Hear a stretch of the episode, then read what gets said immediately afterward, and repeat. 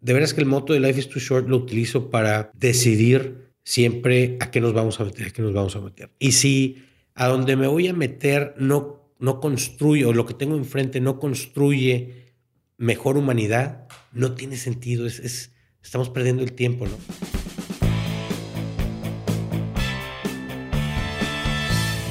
Bienvenidos a Crear o Morir, el podcast donde platicamos con personas que se han atrevido a crear su propia forma de ver el mundo.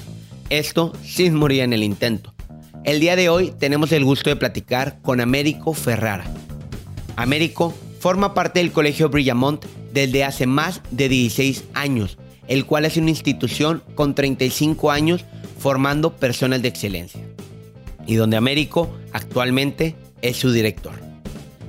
Tanto ha sido su pasión por la educación que ha buscado trascender fuera de las aulas, trabajando con startups en México y Estados Unidos. Hace 10 años, Américo fundó el fondo de capital de riesgo llamado Life is Too Short Capital, buscando seguir apoyando a los emprendedores, enfocándose actualmente en los giros de tecnología en educación, salud y finanzas, así como en la industria 4.0 y gaming. Por si gustas picharle tu proyecto, él está abierto a escucharte. En nuestro episodio, Américo nos platica sobre sus inicios tomando las riendas del colegio, por qué decidió apostar a las startups, la importancia de tomarnos el tiempo muy en serio, ya que como él dice, el tiempo es el recurso más importante y menos renovable entre muchas otras cosas. Quédate hasta el final del episodio para que conozcas todos los consejos y experiencias de vida que Américo nos comparte. Puede que alguna de ellas te ayude para que puedas dar el siguiente paso en tu emprendimiento.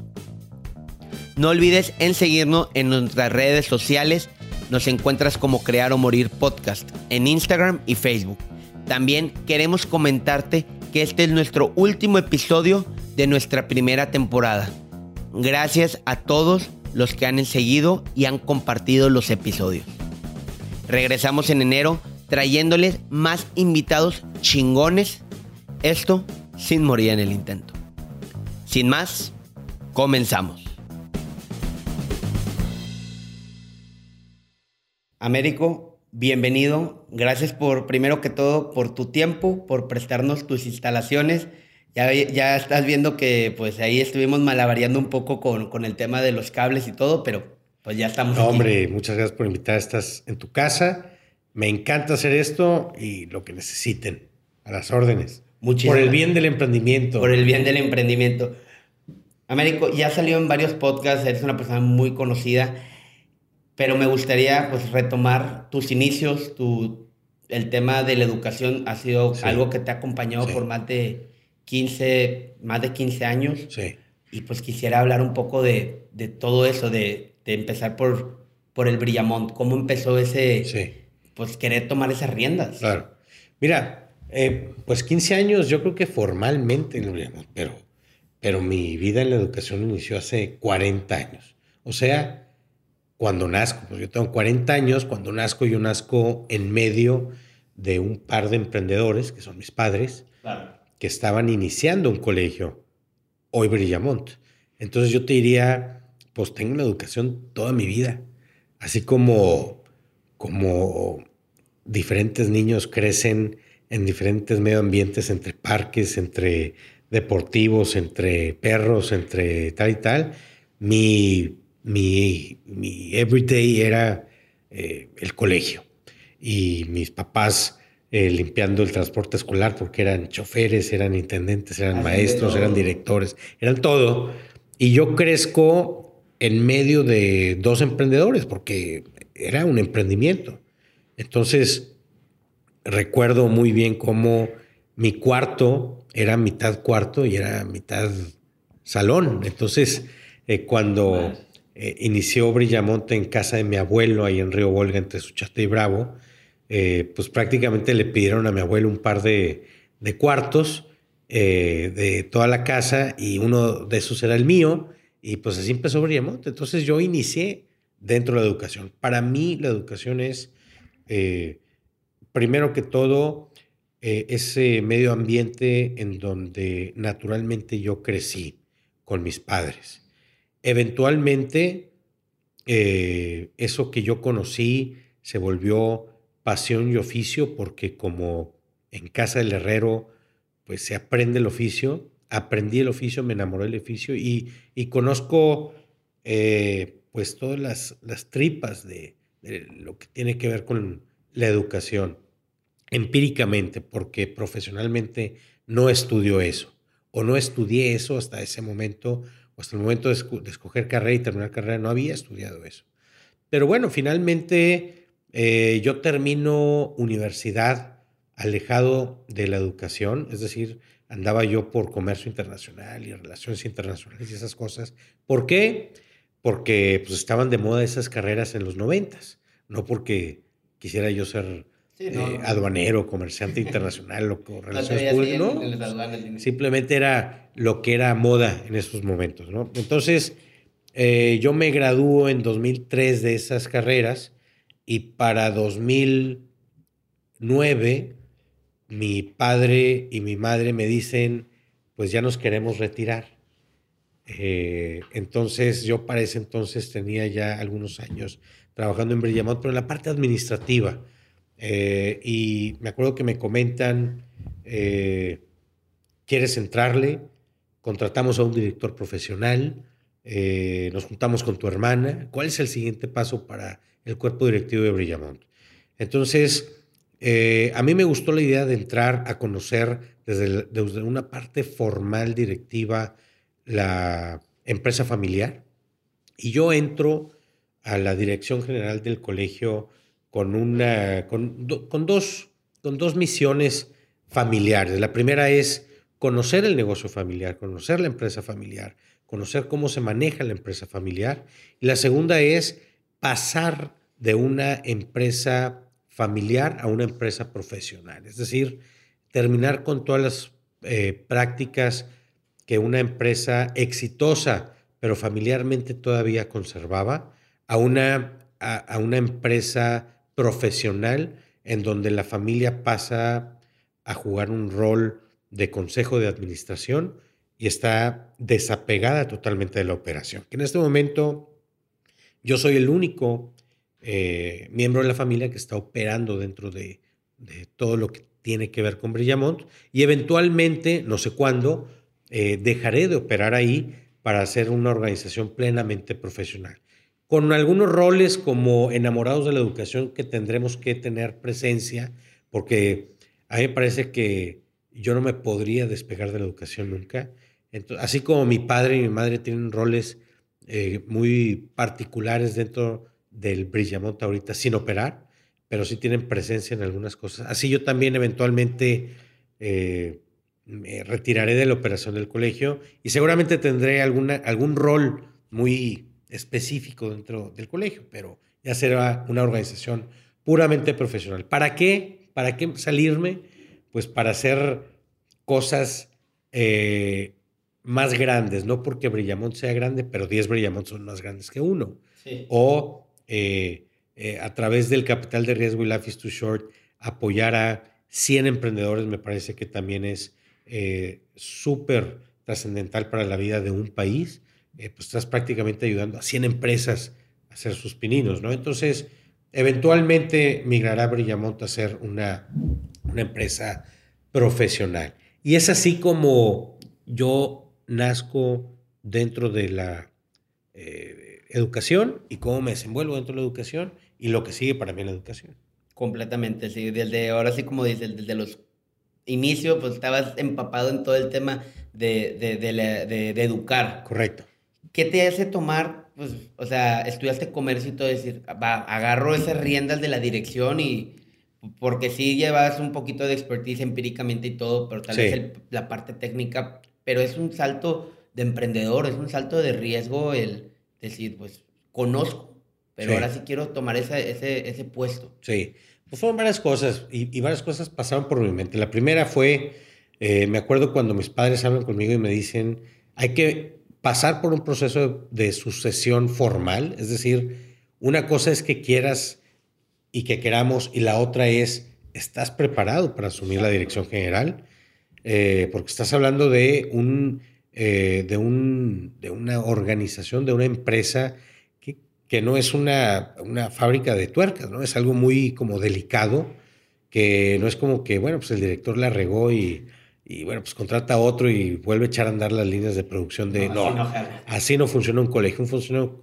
un colegio se equivoca y se acabó. Se, se, va y es, es virtualmente imposible volverlo a levantar. ¿no? Entonces, eh, tuvimos que pasar, o yo pasé por un proceso de sucesión profesional con todo el, el eh, eh, la conciencia de que si no era el apto, pues no soy el apto para llevar la renta del colegio. ¿Por qué? Porque pues no tengo la personalidad o el conocimiento o lo que se requiere para manejar un colegio, lo cual hubiese yo aceptado de una manera eh, bastante tranquila, mejor no cargar con, o, más bien dirigir algo para lo que te dicen no estás preparado, pues como que te agrega un tema de, de irresponsabilidad que, eh, que no puedes con eso. Estás atentando contra el patrimonio de la familia, contra contra 650 familias que depositan en, ti lo más preciado que tienen. Entonces, pasé primero por un proceso profesional de sucesión. En segunda instancia, mi visión siempre fue y siempre ha sido que los directores generales o de área o directores generales de las empresas no tienen que ser técnicos del core del negocio, sí tienen que ser, en lo que sí tienen que ser mejor que todos los demás es el liderazgo y en la organización de recursos para conseguir la visión de la empresa. Entonces, yo me acuerdo que platicaba mucho con mis padres que independientemente o no era tan importante conocer los tejes, manejes de la educación, sino más bien eh, lograr alinear a la organización a la visión y tener a directores académicos expertos y fregones para que, dado los recursos disponibles, llevarlos a consecutir o a conseguir la visión de la organización. Entonces, eh, sí, sí pasó por nuestra reflexión el tema de que no soy eh, licenciado en educación o licenciado en tal, pero como me dijo mi padre alguna vez, el, colegio no necesita otro maestro, necesita un capitán que administre recursos y que tenga empuje y que innove y que otras cosas, ¿no? Pero ¿por qué? Porque directores académicos, pues ya hay técnicos ya tiene el colegio, ¿no? Necesita otra cosa el colegio. Necesita llevarlo al siguiente nivel. Gente que esté innovando, gente que esté rompiendo esquemas, gente que esté viendo qué está pasando con la educación en otras partes del mundo. Entonces, me quedó muy clara la visión que el Consejo de Administración estaba demandando de mí como el próximo director general, y así entré yo al colegio con una, con una tranquilidad eh, de saber que yo era el indicado porque cuando me hablan de temas de innovación y de ver qué sigue, pues eso es lo que me encanta, ¿no? ¿Y en qué momento te diste cuenta que eso era como que tu, tu hobby, no hobby, porque de un hobby te pasa una pasión, pero como era de que pues, todo el tema de, de innovar y inversión, ¿cómo tú? Mira, eh, fue un error. En 2009 yo voy eh, en, a un curso en Berkeley de innovación educativa y por error de la universidad me asignan a un curso de capital de riesgo. Entonces yo entro al curso de capital de riesgo y empiezo con puro financiero, ingeniero financiero y inversionista por equivocación de la universidad. No me inscribieron en innovación educativa. Me salgo a la primera hora que no entendía nada que estaban hablando en chino. Me salgo y me dicen, pues está lleno el curso de innovación educativa, no puedes entrar. Somos Berkeley, aquí no, no, es como que un asiento más y que no se puede. Entonces, pues termina ahí. O, entonces dije, bueno, pues ya estoy acá, no me voy a pasar acá semanas eh, eh, en, la, en, la, banqueta sentado. Entro, decido terminar el, el proceso, o el, el, pues sí, el, la, el posgrado de capital de riesgo y me enamoré del tema. Eh, me parece que yo, y, es un tema que se repite en todo, como todo buen norteño en México, que somos como emprendedores, empresarios desde chavos, ¿no? Siempre estamos buscando qué vender, comercializar y digo yo negocios árabes, ¿no? Eh, comercializar paletas, tacos, eh, carros, siempre andamos... En la escuela, los niños Vendiendo. con sus tienditas, ¿no? Sí. Eh, eh, a mí me parece que esa es una práctica muy norteña. Eh, y yo para, para 2009 yo ya había iniciado algunos negocios, unos vendidos, otros quebrados, otros de todo, como todo buen norteño. Y me doy cuenta en ese curso de capital de riesgo que pues no eran, el, el tema del capital de riesgo no era muy ajeno a ese emprendimiento casero que nosotros estamos acostumbrados a hacer como cultura, culturalmente aquí en, en el norte del país. Entonces, eh, descubro yo en el capital de riesgo una ciencia eh, que con metodología y con estadística y con dato y con tal y tal, que te lleva por un proceso para mitigar riesgos, ser más efectivo, utilizar mejor los recursos. eh, y, bueno, es toda una industria en el mundo, ¿no? Entonces me enamoro del tema del capital de riesgo y es en ese mismo 2009 que yo decido dedicarme también a ese tema. Y digo también porque estaba en el proceso de la integración, de mi integración al colegio. Entonces se junta una cosa con la otra y decido arrancar tanto mi incorporación a Brillamont como en 2009 el inicio de Life is Too Short. Inician en 2008-2009 al mismo tiempo. ¿no? que, pues tomaste muy buena rienda de decir chingados, pues son cosas muy distintas, Sí. las dos te apasionan y vamos a tomar. Sí. ¿Por qué capital de riesgo? ¿Por qué, digo, lo quiero preguntar porque Sí. muchas veces se toma el tema de, ok, un capital con empresas que ya se ven más solventes, más estables, no hay Sí. tanta bronca. ¿Por qué brincar a, güey, pues que- todo o nada? Porque se podía tomar, Claro. como alguna vez lo escuché en algún podcast tuyo, tu es en X. Sí. O sea, no es 30, 20. es Eh, yo te puedo decir porque es bastante más divertido y bastante menos aburrido que rentar terrenos y, y cascar tasas de CETES y de bonos gubernamentales.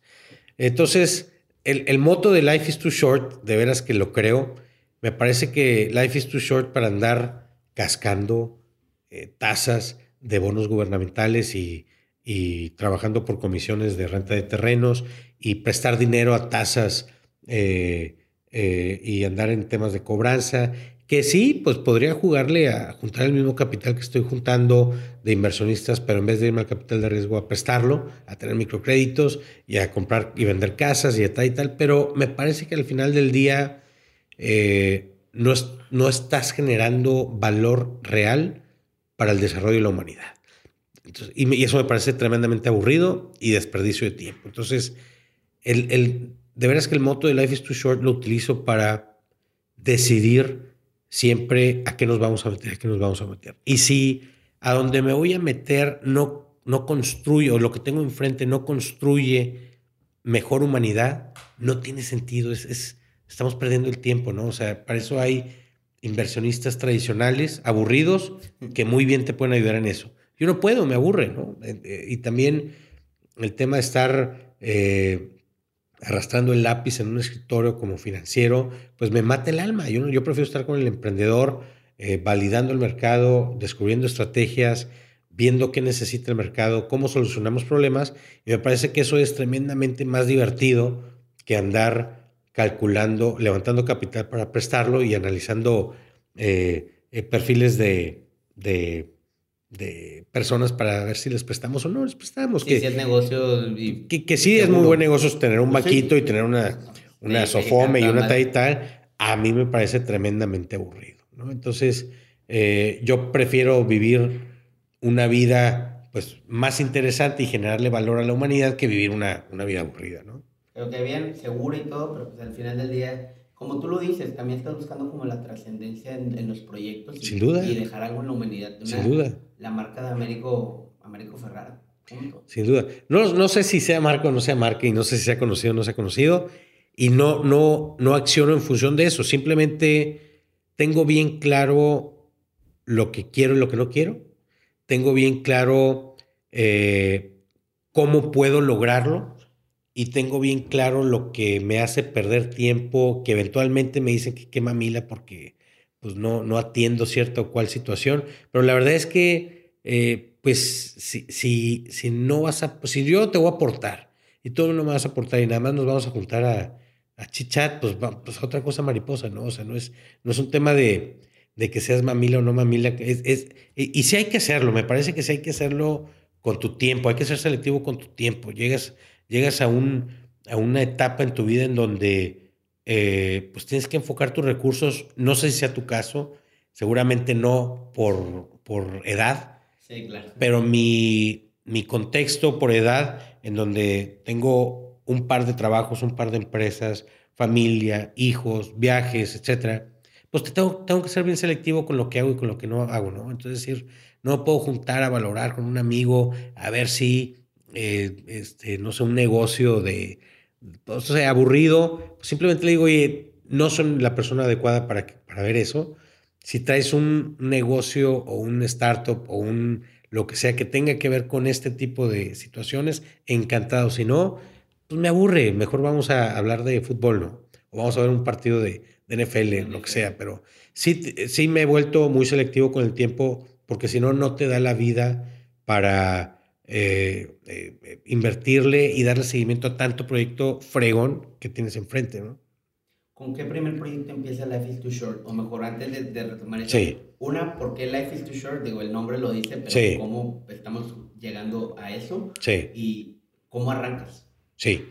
Eh, inicio en 2009 invirtiendo eh, hacia final de, 2009, cuando estábamos terminando ya eh, eh, esa educación formal que tomé por accidente, un buen inversionista, hoy, hoy socio inversionista Life is Too Short, me dice, Américo, deja de estudiar y pues ya invierte, ¿no? No hay, no hay, no hay de otra. Deja de estudiar el capital de riesgo y diplomaditos y tal y tal, y ya invierte, ¿no? Y coinvierte, o sea, síguenos a nosotros y pues ahí vas aprendiendo poco a poco, ¿no? Entonces, a finales de 2009 hacemos con capital propio, hago un par de inversiones en startups pequeñas en, Silicon Valley. Y de ahí inicio, de 2009 a 2016, eh, fueron eh, siete años de estar invirtiendo solamente en Estados Unidos en temas eh, que tienen que ver con plataformas, con software, con EdTech, y ahí me moví con tickets desde 25 mil a 100 mil dólares, siempre acompañado de gente que ya era, que tenía mucha trayectoria en Estados Unidos. Y finalmente en 2016 pasan varias cosas. Todo se juntó en ese año.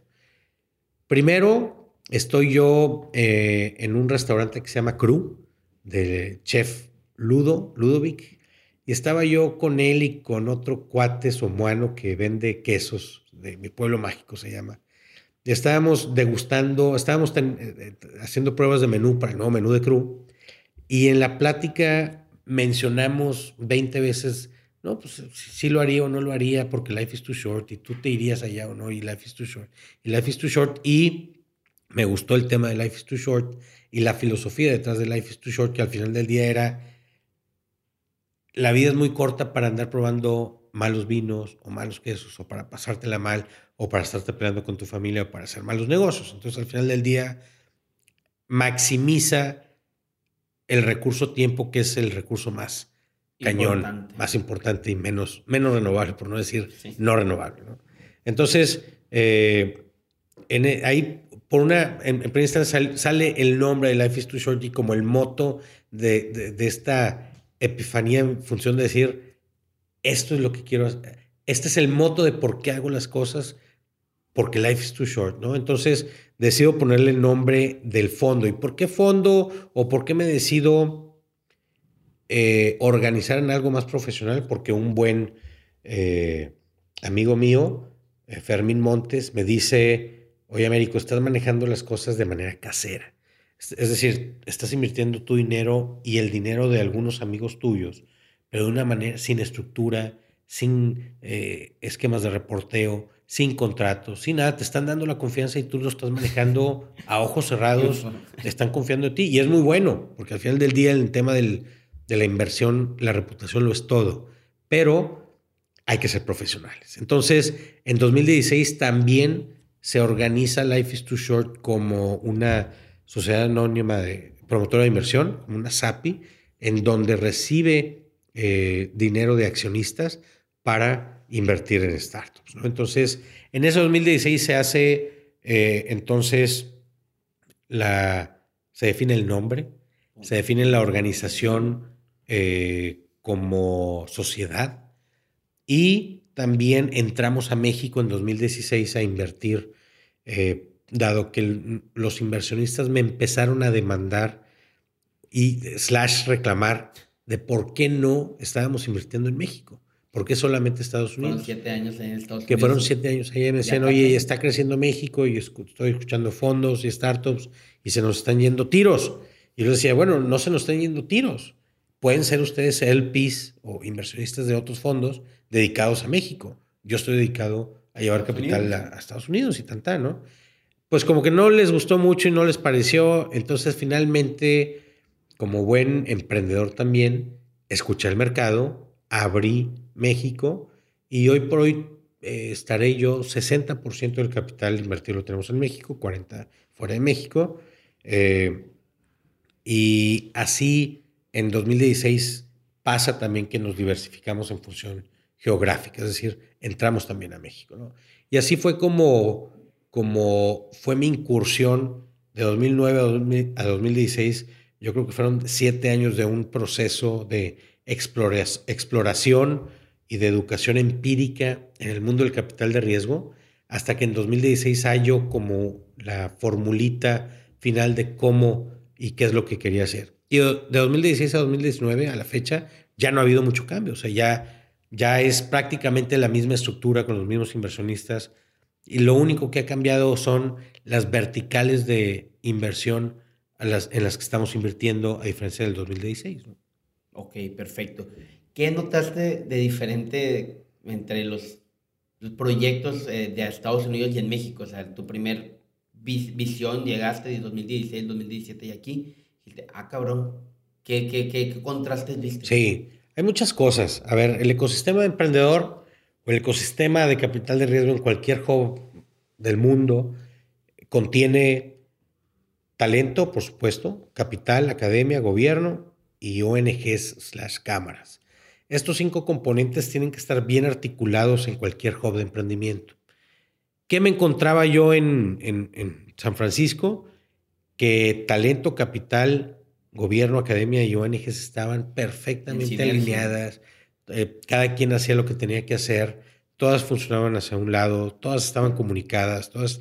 Y, volteabas a ver a Santiago de Chile y estaban haciendo lo mismo. Ahorita estos chavos que me acaban de pichar que tuviste vienen de Chile y yo les decía, es eh, el esfuerzo que ha hecho Chile los últimos 10 años como juego de emprendimiento es una prueba que una ciudad latinoamericana puede ser un hub de emprendimiento que genere eh, grandes, grandes startups, ¿no? Entonces, eh, Santiago es otro, otro ejemplo de cómo el ecosistema funciona muy bien. Aquí en Monterrey, ¿con qué me encuentro?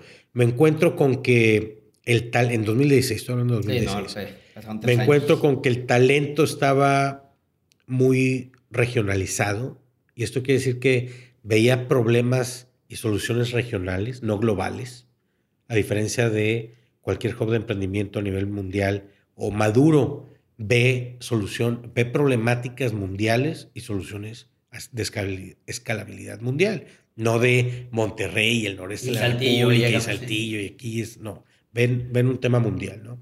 Eh, la academia, me encuentro con una academia que no le entiende muy bien al emprendimiento, que no tiene ni siquiera premios de innovación, ni premios de emprendimiento, ni tiene licenciaturas o ingenierías de emprendimiento, creación de negocios. No tiene muy, muy verde el tema de la academia. Eh, me encuentro con un gobierno que no le entiende y sigue sin entenderle, desapareciendo INADEMS.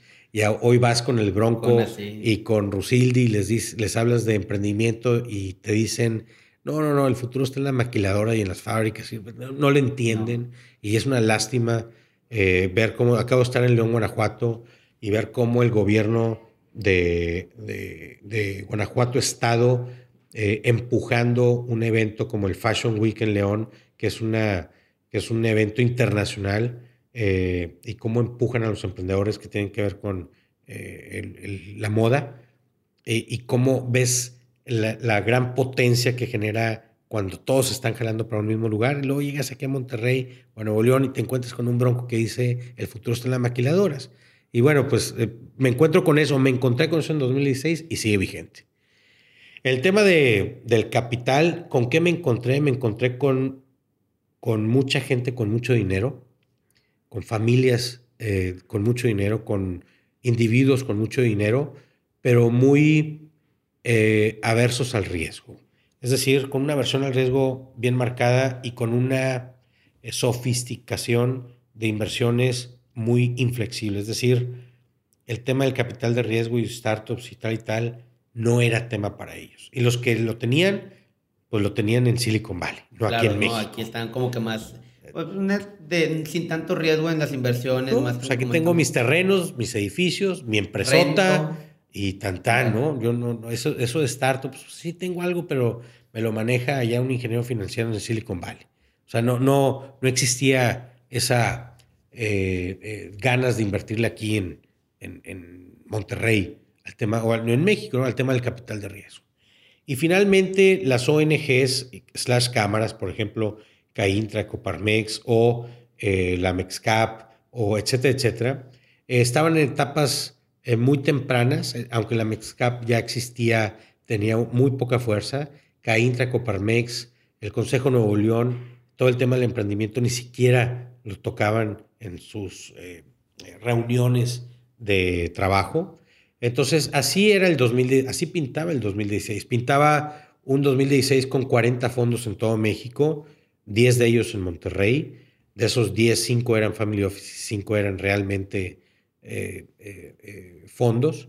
nos encontrábamos con cero aceleradoras y cero incubadoras aquí en Monterrey, muy pocas a nivel nacional. Eh, eh, me acuerdo que cuando iba a la UDEM, al TEC, a la UR, los, las tesis y los trabajos de emprendimiento de los chavos eran, eran bares, restaurantes, cupcakes de, vainilla. Ah, los cupcakes y, todo el mundo hacía, voy a poner una este, pastelería de cupcakes con vainilla. ¿no? ese era el nivel de, de, emprendimiento que tenía, que no es malo, ¿eh? No, estoy, no, estoy, no, no, me malinterpreten, pero el tema de poner, un, poner cupcakes, rentar un local y vender cupcakes no es emprendimiento, estás poniendo un changarrito.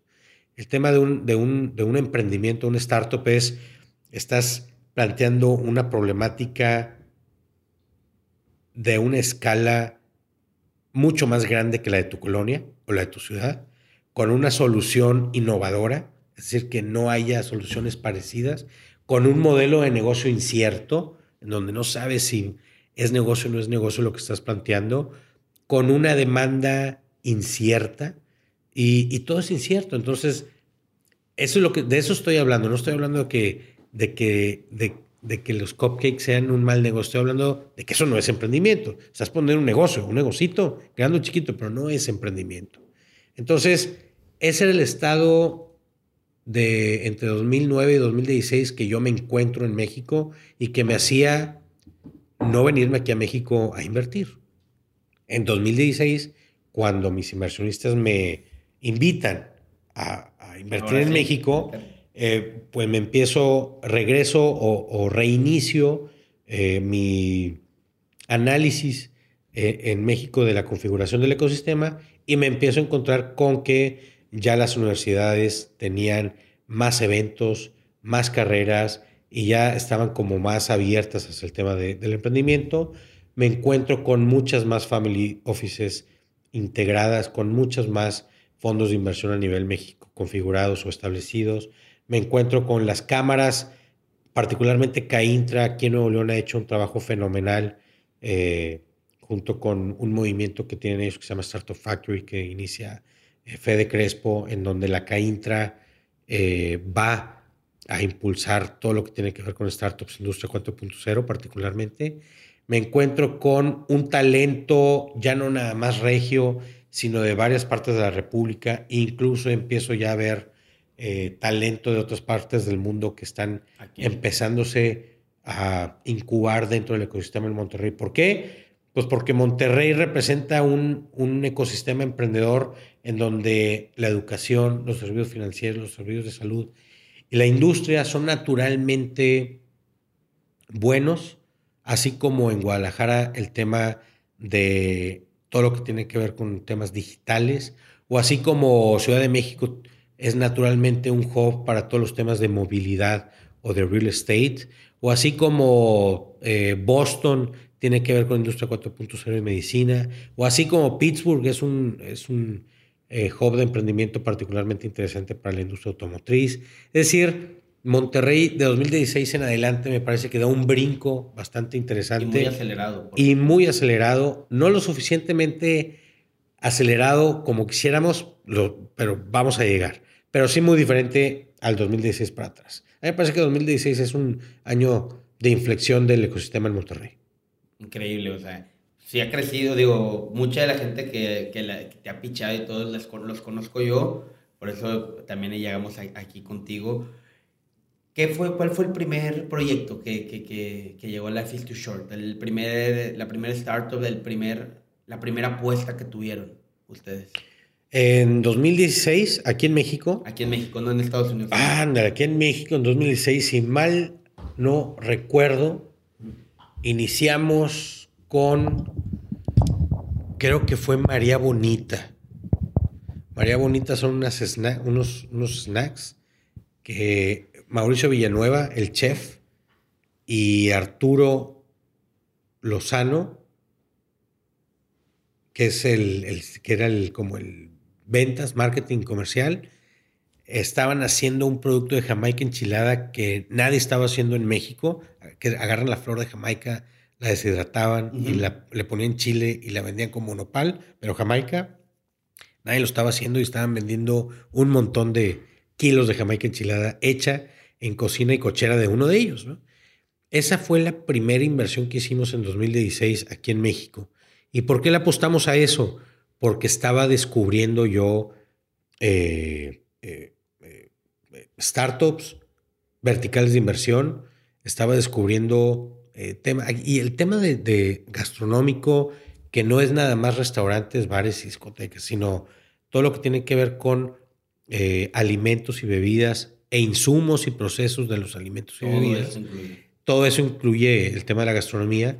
En México me parece particularmente interesante a diferencia de, Estados Unidos. Entonces también había indicadores de la industria gastronómica dentro de México que hacían como interesante ese tema, particularmente el tema de las botanas, particularmente el tema de, de la jamaica, los nopales y los mangos y todo esto, los snacks enchilados, porque la gente latina en Estados Unidos, que como economía son cinco veces más grande que todo México, nos decía, queremos, porque nunca perdí el enfoque de Estados Unidos, es decir, o sea, nunca aquí querías como que nunca, nunca perdí el, foco de que el gran mercado a nivel internacional es Estados Unidos. Entonces, hagas lo que tú hagas en México, si quieres saber si tiene una escalabilidad global, pruébalo en los Estados Unidos. Entonces, todo lo que invertimos en México, aunque es de México, siempre pensamos es, ¿y cómo se comportará esta startup en Estados Unidos? Y si no tiene futuro en Estados Unidos, es muy raro que le entremos. Entonces, yo me acuerdo que en el due diligence que hicimos de el nopal y la jamaica enchilada, volteamos a ver el mercado latino, o al mercado estadounidense, y el mercado latino devoraba todo lo que tenía que ver con nopal, chile, mango enchilado, en todo el cinturón fronterizo desde Corpus Christi hasta San Diego. Entonces decíamos, nada más esa franja fronteriza, más Chicago, más Nueva York, más todo, todo el latino en Estados Unidos representa cinco veces la economía de México, nada más para, para dimensionar el potencial que tenía o que tiene este tipo de productos allá, que es el mismo caso de la tortilla, de los tacos, de, de el chile, y eh, que se vende en Estados Unidos. ¿Por qué es mucho más grande este mercado allá hacia aquí? Somos mexicanos. Pues porque ya viven cinco, o sea, la, economía latina en Estados Unidos cinco veces más grande que en México. hay un nivel mayor de gente que le vas a pegar. Tan, ¿no? Con poder adquisitivo, con facilidad de crédito, con tal y tal. Entonces, así entramos nosotros con María Bonita. Es un emprendimiento que al día de hoy eh, mantenemos va creciendo. Eh, se unió LabCap, que es otro fondo de inversión hermano de nosotros. Y digo hermano porque no tenemos nada que ver en función de, administración, pero sí somos coinversionistas en un montón de, proyectos. Eh, ellos tomaron el liderazgo de, de nuestra inversión en María Bonita porque nosotros decidimos salirnos de gastronomía y enfocarnos en otras cosas. Pero en 2016 sí iniciamos con, con, esa... Gastronomía. Con esa vertical de inversión, con gastronomía. ¿Y ahorita qué están más enfocados ustedes? Hoy por hoy estamos enfocados en EdTech, FinTech, Industria 4.0 e eSports. Okay. Entonces, en educación, educación, tenemos el 50% de nuestro capital alocado. ¿Por qué? Porque es a lo que le sé, porque es donde yo más eh, eh, eh, puedo poner valor. FinTech, porque la configuración del ecosistema en Monterrey es naturalmente propenso al tema financiero. Eh, Industria 4.0 porque me parece que el gran león dormido de Monterrey se encuentra en la industria, porque desde 1880 que surge todo el tema de cervecería con los cartones, con la hojalata, con el vidrio, con todo lo que está alrededor de cervecería, naturalmente ha hecho de Monterrey una zona industrial mundial que me parece que es un león dormido y tenemos que despertarlo. Esports acabamos de empezar a eh, investigar la data que está alrededor de los esports y empezar a tener algunos acercamientos con startups que tienen que, ver con esports, porque el alcance un, un, un, ¿cómo me doy cuenta de esto? Porque un buen amigo que se llama Federico Crespo, eh, que es un emprendedor local y que me parece que es de los de las top 5 personas que más le entienden a la manufactura y a la industria 4.0 aquí en México. Te quiero interrumpir. Sí. Industria 4.0 para la gente que nos escucha tal vez que no. Industria 4.0 es la aplicación de la tecnología para el proceso de transformación de productos. Es decir, el, el proceso de transformación de la industria, le aplicas tecnología y todo lo que tenga que ver con, con la optimización de los procesos de transformación es ah. a través de la tecnología, es industria 4.0. Ah, ok, perfecto.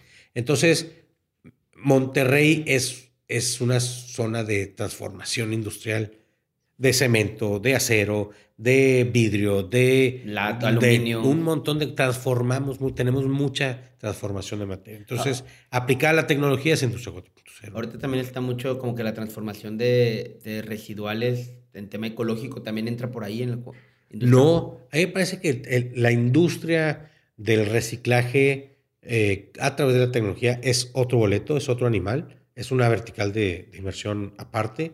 No le hemos entrado a ese tema porque me parece que Monterrey no tiene las condiciones en el ecosistema para invertirle. No estoy diciendo que la industria no sea la, vertical de inversión de ecología o, el reciclaje de materia no sea importante, estoy diciendo que a Monterrey no le importa. O sea, no es, o sea, a, Monterrey no le importa. No, si tú quieres meterle empresas de reciclaje, yo me iría a California, en donde tienen, me parece que eh, los avances más interesantes en temas de reciclaje y eh, utilización de, de, de, energía producida por recursos renovables. O me iría a un país como Alemania, o me iría a un país como Israel a buscar temas de reciclaje, pero definitivamente no Monterrey. Sí, me explico, o sea, no, quiere decir que no sea importante, quiero decir que en Monterrey no es relevante esa industria. Se enfocan en otros Exactamente. lados. Eh, y en el tema, estamos hablando de... Y el tema de esports, bueno, Federico Crespo viene y me dice, oye, Américo, ¿ya habías visto tú estos datos? Y empiezo a ver estos datos de esports y digo, en qué momento se me había pasado la industria de esports. Está más fuerte en Estados Unidos, obviamente, pero en todo lo que es Asia. Bueno, en Asia es, es, enorme, ¿no? O sea, eh, Surcorea, yo no sé si sea más grande, pero sí se pelea Corea del Sur, el revenue que genera esports con Estados Unidos. Pero pues Estados Unidos es 30 veces más grande que Surcorea, ¿no? Entonces, de ese tamaño está en Asia el tema de los esports. Entonces, cuando viene Federico Crespo y me muestra esta data, digo, tenemos que meternos. Sí o sí. Y Fede me dice, estoy de acuerdo, te ayudo y pues vamos a meternos. Y empezamos nosotros hace un par de meses formalmente a buscar startups en México y Latinoamérica que tengan que ver con esports. Ahora, me parece que Latinoamérica tiene una bondad para el tema de los esports y, y es una bondad para cualquier vertical de inversión en temas de emprendimiento. Latinoamérica es un país de 500 millones de habitantes. Es decir, no podemos pensar en Colombia, México, Chile, Argentina. Tenemos que pensar en Latinoamérica como un gran país. Eh, es más fácil para un startup que pegó en Bogotá que se traslade o se expanda a Ciudad de México, Monterrey, a que se vaya a Miami o a Austin. Es más fácil para un startup que ya la hizo en Monterrey irse a Guadalajara y a Santiago de Chile que abrir operaciones en Dallas o en Nueva York. ¿Por qué? Porque no tiene que ver la geografía, tiene que ver la cultura. Entonces, si un startup que ya la hizo en Austin, pues ¿qué se parece más a Austin? ¿Monterrey o Houston? Pues Houston. ¿Qué se parece más a Monterrey? ¿Monterrey o Bogotá? ¿O Monterrey y, no sé, Miami? Miami, San Luis, no pues sé. no, es Bogotá, ¿no? Entonces, lo que culturalmente ya, eh, o, o, el startup que ya la hizo Monterrey, mitigas el riesgo yéndote a Bogotá, porque es una cultura bastante más identificada con Monterrey que Dallas, ¿no? Entonces, eh, por eso digo que yo, Latinoamérica, esports Latinoamérica, esa es la visión que estamos teniendo para esa vertical de inversión.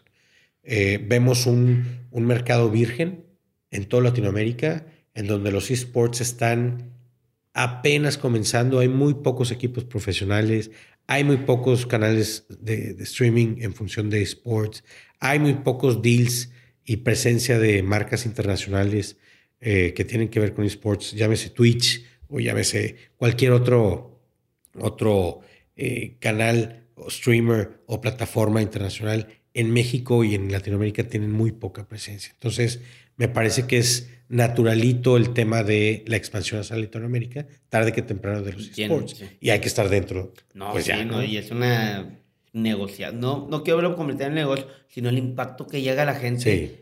Ves, no, y dilo, dilo sin, sin. Es un negociazo. Al final del día no, no podemos negar, decirlo. somos inversionistas, estamos buscando retornos sobre nuestras inversiones y entre más dinero haya, pues más, más, más, más grande el negocio, pues más atractivo para nosotros. No tiene nada malo decirlo. ¿no? ¿Qué, qué negocio? Estamos negocio. buscando eso, pues ni modo, como decía Lorenzo Fernández del IPADE, dinero, cochino, dinero. Pues sí, eso somos, no podemos decir, no somos un, un, un grupo de monjas, no somos una empresa social, ¿no? somos venture capitalists y estamos buscando maximizar los, las veces que retorna nuestra inversión. Y, y tanta, ¿no? Pues eso estamos buscando. Derecha a la flecha, sin, sin, sin desilusionar a nadie, pues estamos buscando, ¿no? Es que muchas veces, y digo, lo, te has topado más que yo con esto. Sí. Pues pasa que hablas con la gente y que, no, es que no digas que es negocio, o sea, velo como, no como el tema filántropo y todo, sí. sino sí. como que empiezas a hablar de, no, que es negocio y todo, y dicen, entonces, ¿para qué lo haces si nada más buscas el dinero? Espérate, güey, sí. es todo, como dices, dinero cochino, dinero. Sí. Mira, al final del día, lo digo, también me voy al extremo y digo, al final es puro negocio, pero no. No. A ver, un, un negocio sin que genere trascendencia, sin que, o sea, hay que entender también que, por ejemplo, el- la generación Z. La generación Z te está diciendo que yo tengo un problema, tu solución me cuadra, el pricing que le estás poniendo a tu solución para mi problema me cuadra, pero si no tienes alma y si no tienes una razón de ser y de existir como empresa, no te compro. Entonces, pues sí digo, al final del día tiene que ser rentable el negocio, pero si no hay una propuesta trascendental a, una generación particular que se llama Z, pues no te van a comprar. Si no hay una historia padre alrededor de ese negocio, no te van a comprar. Entonces, sí digo que, que al final del día tenemos que buscar buenos negocios, pero ya no puede ser nada más buenos negocios. Tienen que estar amarrados a una buena historia y a una buena causa. Si no, la generación Z te va a hacer a un lado. Hay que decirlo también. Con todo. A diferencia de los X, ¿no? que es muy diferente. ¿no? Eh, me salto los milenios porque no he terminado de entenderlos. Pero sí es claro que así como nosotros con los X podía, podías darte el lujo de pensar solamente en el negocio, con la generación Z no puedes hacerlo así. Un negocio tiene que estar complementado de trascendencia y de, y de, un, de una gran razón de ser que los impulse a comprar eso, ¿no? Si no, no, estás frito. No, ya, ya cambió la... Y como dice, los millennials todavía ni terminas de, Sí. de entenderlos, ¿verdad? Tú cuando, cuando te pichan una idea, ¿qué es lo primero que, que, que ves? O sea, ¿cómo llegan con Américo? Sí. Uno, muchas veces piensan que llegar con un inversionista es el güey en traje y y súper serio que te da dos No, minutos. esos son banqueros, esos son banqueros. Es diferente el, Sí, sí, al sí. venture capitalist, ¿no? Los que usan corbata son banqueros aburridos, los que usamos tenis somos eh, Y guayaberas. inversionistas de capital de riesgo. Ok. ¿Y cómo te encuentran? ¿Cómo llegan a nosotros? ¿Cómo llegan ustedes? Porque se, se me hace que es una pregunta que recurrentemente... Cuando alguien está buscando capital de riesgo, eh, hay dos maneras de, de llegar a nosotros. La primera es redes sociales. El que no nos encuentra es porque no quiere. El que no te... O sea, todos estamos montados sobre redes sociales. El fondo más grande de México, no sé, el que quieras, ¿no? Dila, Ignia, eh, el que quieras, eh, están montados sobre redes sociales. Tú puedes acceder a Alex Díaz Barroso, o a Fabrice Arfati, o a Rogelio de los Santos de Dalus, por redes sociales y te contestan.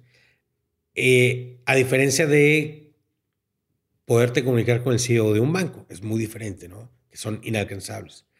Eh, y la otra es por recomendación. Es decir, hablas con un amigo que tiene un startup, te mueves en el mundo del startupeo, le preguntas a tus compas startuperos, oye, ¿a qué fondo me recomiendas acercarme? Y te dicen, haz una cita con tal o tal o tal, y inmediatamente nos conectamos, ¿no? Entonces, o a través de recomendaciones por el ecosistema o redes sociales. Hay que entender una cosa, nosotros a eso nos dedicamos, a buscar gente fregona con ideas fregonas y, e invertir. Es decir, no nos ofende que nos pidas dinero. A eso, a eso, A eso viene, a eh. eso vienes. A eso me dedico, a, a- a- a poner dinero en proyectos fregones, ¿no? Entonces, mucha gente comete el error en sus pitches de dar todo su pitch y evitar el tema de cuánta lana necesito y para qué la necesito y, qué te voy a dar a cambio de esa lana. Y yo no sé por qué le evitan. Al final del día, pues, si no me pones eso, pues yo no voy a invertir, ¿no? Eh, al, al final del día es, es lo que tienes, es lo que viniste a hacer, a pedirme lana, y es al final del día lo que yo quiero hacer, colocar dinero, ¿no?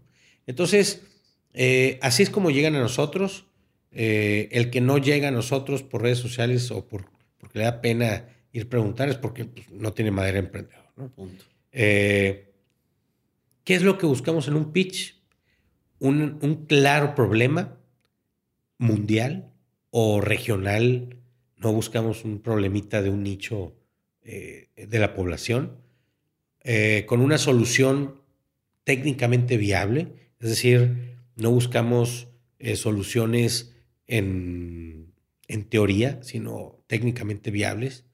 Y, mo- y- y modelos de negocio asequibles y más o menos ciertos. Es decir, eh, no buscamos modelos de negocio que causen miedo al consumidor ni que representen un, un gasto muy oneroso y que no esté alineado al problema y a la solución. Me explico más rápido.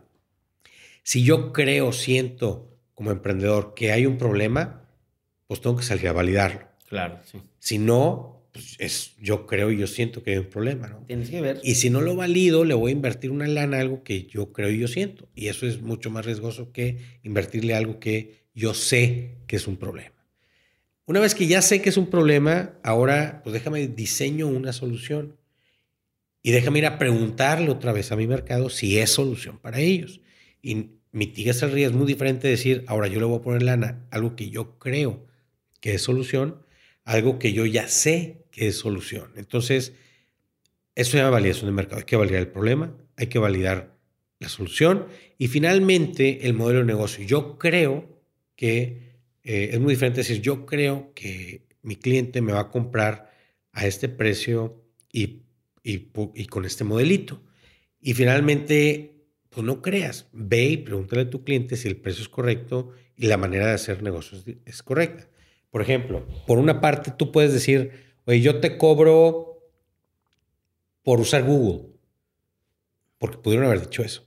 Sí. Yo te cobro por usar Google, pero ellos dijeron, fueron al mercado, y dijeron, oye, pues los que están dispuestos a pagarme por usar un search en- engine es el, voy a inventar números porque no los tengo, el 5% de la población, contra el 90% de la población que sí lo usaría si es gratis. Entonces, oye, pues, ¿qué, qué quiero? ¿5% de la población?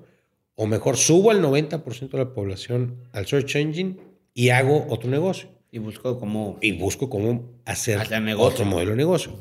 El problema y la solución siguen siendo las mismas.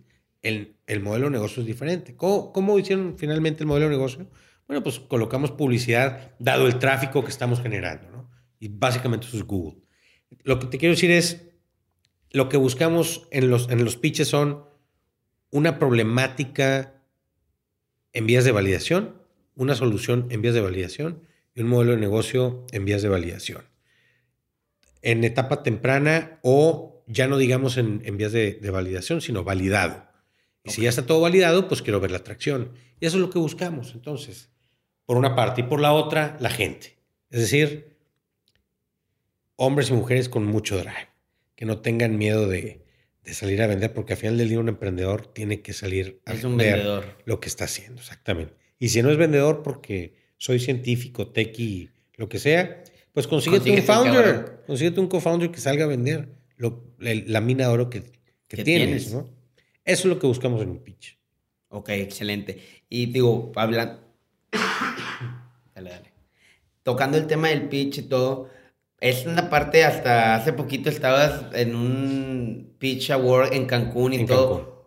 ¿Cuál es, digo, a grandes rasgos, la estructura que tú ves o que tú, que los elementos que tiene que tener para la gente que nos escucha, que todavía no brinca a dar su, su proyecto, que tiene el miedo de decir, no sé si lo estoy haciendo bien, y por el mismo miedo de no preguntarle a tus mismos amigos startuperos o qué es lo que tú ves que debería tener un pitch para que sea algo bueno o que tenga los elementos de decir, güey, esto no que te va a pegar, pero sino que tiene más probabilidades.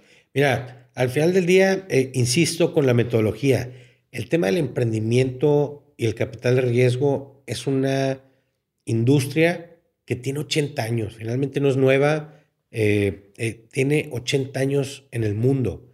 No hay muchas líneas o, eh, ¿cómo se llaman estos? Hilos negros que descubrir. Al final del día, si tú le pones pitch deck en Google y, y te pones a ver 5000 templates de los pitches, todos están iguales. No hay nada nuevo que plantear. Todo es problema, solución, modelo de negocio, mercado, estrategia comercial, tracción, economics, ask. O sea, todos los pitches que te encuentras Ahí están, es, es, el, es el modelito. Ahora, ¿qué, qué quiere, qué tiene que decir cada emprendedor en cada parte? Pues hay miles de, ejemplos, ¿no? Tú te metes a, por ejemplo, a slideshare.com y le pones Airbnb Pitch, Uber Pitch, Twitter Pitch, Spotify Pitch, y te aparecen las primeras eh, eh, presentaciones con las que levantaron los primeros miles de, de dólares esas aplicaciones y te das cuenta que al final del día, esto que estoy diciendo, pues que no estoy inventando yo al final del día, es eso, es una problemática bien planteada y bien validada, una solución bien planteada y bien validada, un modelo ta, ta, ta, ta, y así te vas hasta unos recursos perfectamente bien identificados que estás pidiendo, es decir, quiero 500 mil dólares para utilizar en esto y en esto y en esto, y con esto voy a lograr esto y esto y esto, y estoy dispuesto a darte este porcentaje de la empresa y finalmente me vas a medir con esto. Entonces, no hay nada nuevo bajo el sol. Es decir, la industria del capital de riesgo tiene 80 años en el mundo, desde que los hermanos Hewlett Packard iniciaron en Silicon Valley con la configuración de lo que tiene que ver con el startupeo hasta ahorita y prácticamente nada ha cambiado más que la evolución de la tecnología. Pero al final del día sigue siendo lo mismo todo. Y pichas igual, los inversionistas buscamos lo mismo, los emprendedores tienen que seguir la misma metodología que hace 60 años o 50 años o 10 años. Y finalmente, lo que tiene que ser un emprendedor desde mi punto de vista es no perderse la incertidumbre de cómo se hace y de qué se tiene que hacer, sino voltear atrás y ver 80 años de ejemplos y de casos de éxito y de fracaso para mitigar su riesgo, que es el nombre del juego al final del día. La mitigación del riesgo hasta que mi startup sea rentable, escalable, rentable, con crecimiento sostenido. Es decir, porque una cosa es escalarla y después hacerla rentable, porque tú puedes escalarla en números rojos, ¿verdad? En números rojos, sí, pero... Entonces, o sea, hacerla sostenible económicamente en el tiempo. Perfecto. Américo, pasamos a la última parte de este podcast, ¿te parece? Adelante. Vamos a hacer preguntas y respuestas. Sí. Ya te las han hecho en otros podcasts, Muy pero bien. estas son diferentes. Eso, échalas. ¿Qué es lo que más valoras en una persona? ¿Qué es lo que más valoro en una persona? Eh, no bullshit. A lo que vas. Eh, tengo ya una aversión al bluff, a la mitomanía, al, al bullshit que se me nota en la cara. Y, y soy muy grosero cuando, Sí. cuando alguien está inventando tonterías y... Pero cuando ya te Y están y bloqueando. dices, "Nah, hombre". No, no, no, no, corto la conversación. Igual con mis compas, ¿no? En, Así. en, cuando me están echando mentiras es, ya, compadre, a ver, Déjate tenemos, de- sí, ya, ya, ya, te- tenemos 40 años, ya, no, no me estés echando mentiras, ¿no? El, el bullshit no lo aguanto. Entonces, lo que más valora una persona es eh, autenticidad y honestidad, ¿no? Eh, eh, que, que sean auténticos, tal como son, ¿no? Ok. ¿Tienes alguna filosofía o un lema? Life's too short. That's it. Mm, ¿Cuál consideras que es tu cualidad más sobresaliente? Empatía.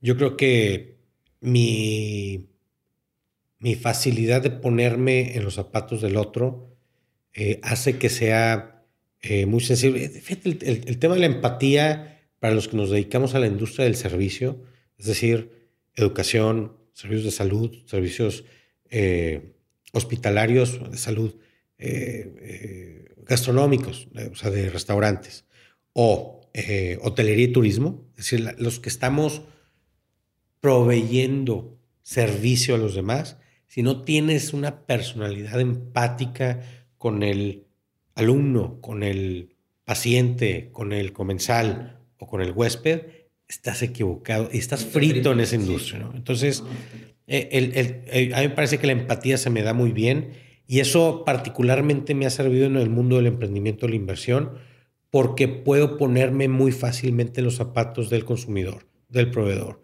del co-founder, del techie, del cuenta clave del, del startup. Entonces, eh, y la gente me dice que tengo mucha facilidad de escucha, es decir, puedo pasar largos periodos de tiempo recibiendo información y analizándola, eh, y, y yo lo resumo eso en simplemente en un proceso de empatía para tomar decisiones. ¿no? Entonces, in a nutshell, empatía. Mm, esta está muy interesante. ¿Qué es lo que más te desespera de ti? Que diga chingados esto. Eh, me meto en muchos problemas dado mi filosofía de la carga hacia el burro. A ver. Es decir, yo creo que el tema de esperarte a que todo esté en orden para dar el siguiente paso te hace muy lento. Yo soy primero, me comprometo y después pues ya me comprometí, pues ahora, ahora lo saco adelante, o sea, la carga hacia el burro. Si yo no siento carga, pues no me comporto como burro y empiezo a jalar. Entonces levanto la mano mucho para muchas cosas y a veces me atragando con tantas cosas que, que levanté la mano. Sí. Entonces me parece que eh, si algo me desespera, digo, pero eh, me desespera, pero, Es que pero me ha hecho, pero me ha hecho, ¿no? Y cada vez que me meto en problemas por levantar la mano demasiado, digo, otra vez me metí en una no. carga que no me debe haber No metido. aprendiste la última vez. ¿no? Pero eh, finalmente, cuando finalmente sale adelante, dices, bueno, otra vez, vamos a volver a empezar a levantar la mano porque ya desahogué eh, todo lo que, para lo que levanté la mano. Pero eh, reconozco que me, he metido en muchos, eh, no quiero decir problemas, pero sí en muchos este, eh, eh, situaciones y contratiempos por levantar la mano de más. Bueno, pero es tu personalidad al final del día. Sin duda, sin duda. No sería yo, no sería yo. Te sigue gustando. ¿Algún- ¿La qué persona viva o muerta admiras más? Ah, qué interesante. Eh, viva Pues, o muerta, admiro más. Conocida por... No voy a entrar en clichés de mi papá, mi mamá y Obama, ¿eh? porque todo el mundo dice eso. Pero, ah, qué interesante. Pues que se me vienen a la cabeza puros clichés. ¿A qué persona? Mira, yo no sé si, si valga la pena y si sea evasivo en, la pregunta, pero eh, toda aquella persona que haya salido de la calle y haya roto esquemas, paradigmas, abolengos, eh, estatus sociales y condiciones laborales para salir adelante en la madurez de su vida, viva o muerta, merece todo mi respeto y, la aprecio muchísimo. Y quiere decir, desde un político como Obama, que vino desde atrás con una adversidad racial, económicamente y socialmente no perteneciente a los círculos políticos de abolengo, eh, o una persona como, eh, podría decir, eh, Jeff Bezos, que siendo hijo de inmigrantes cubanos, se planteó una visión y la, logró partir, como una chava como Rihanna, que viniendo de los slums de Jamaica, llegó a ser la,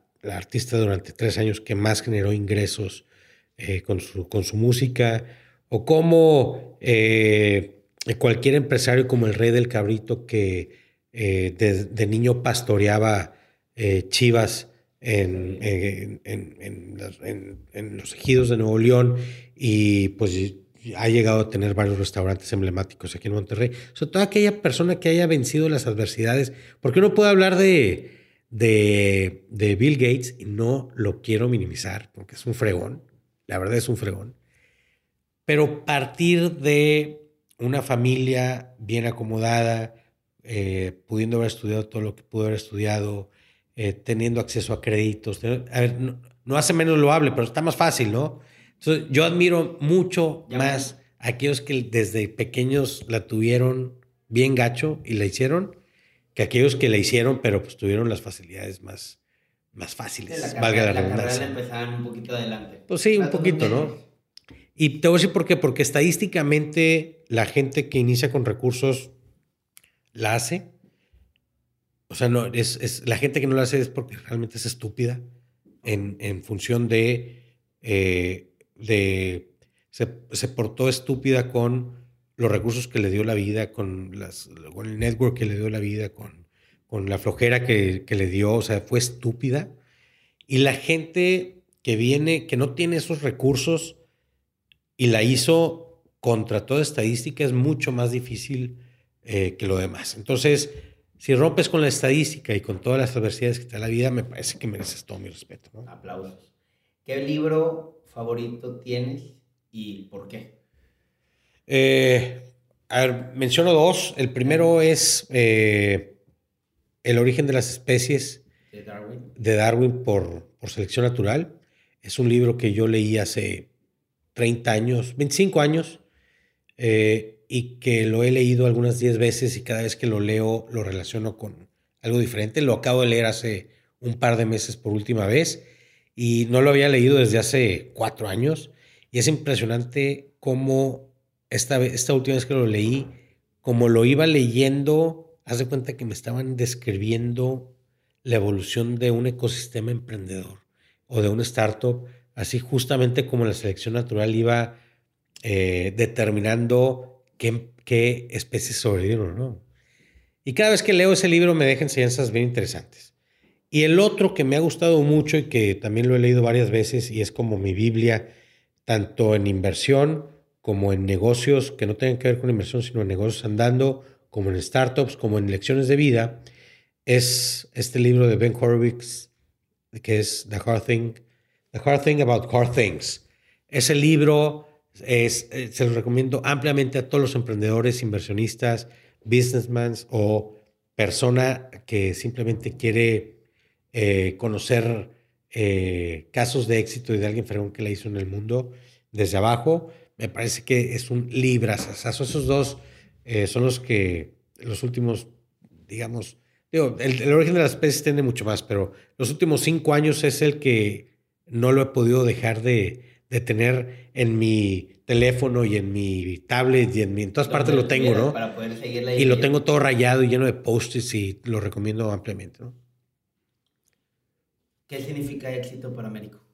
Eh, Éxito me parece que es cualquier meta que te hayas trazado.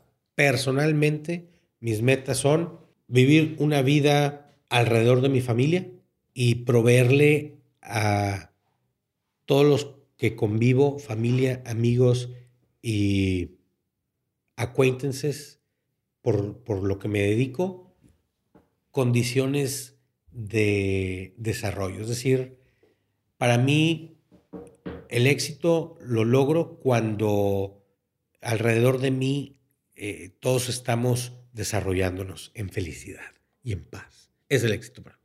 Eso. Chingón. Eso.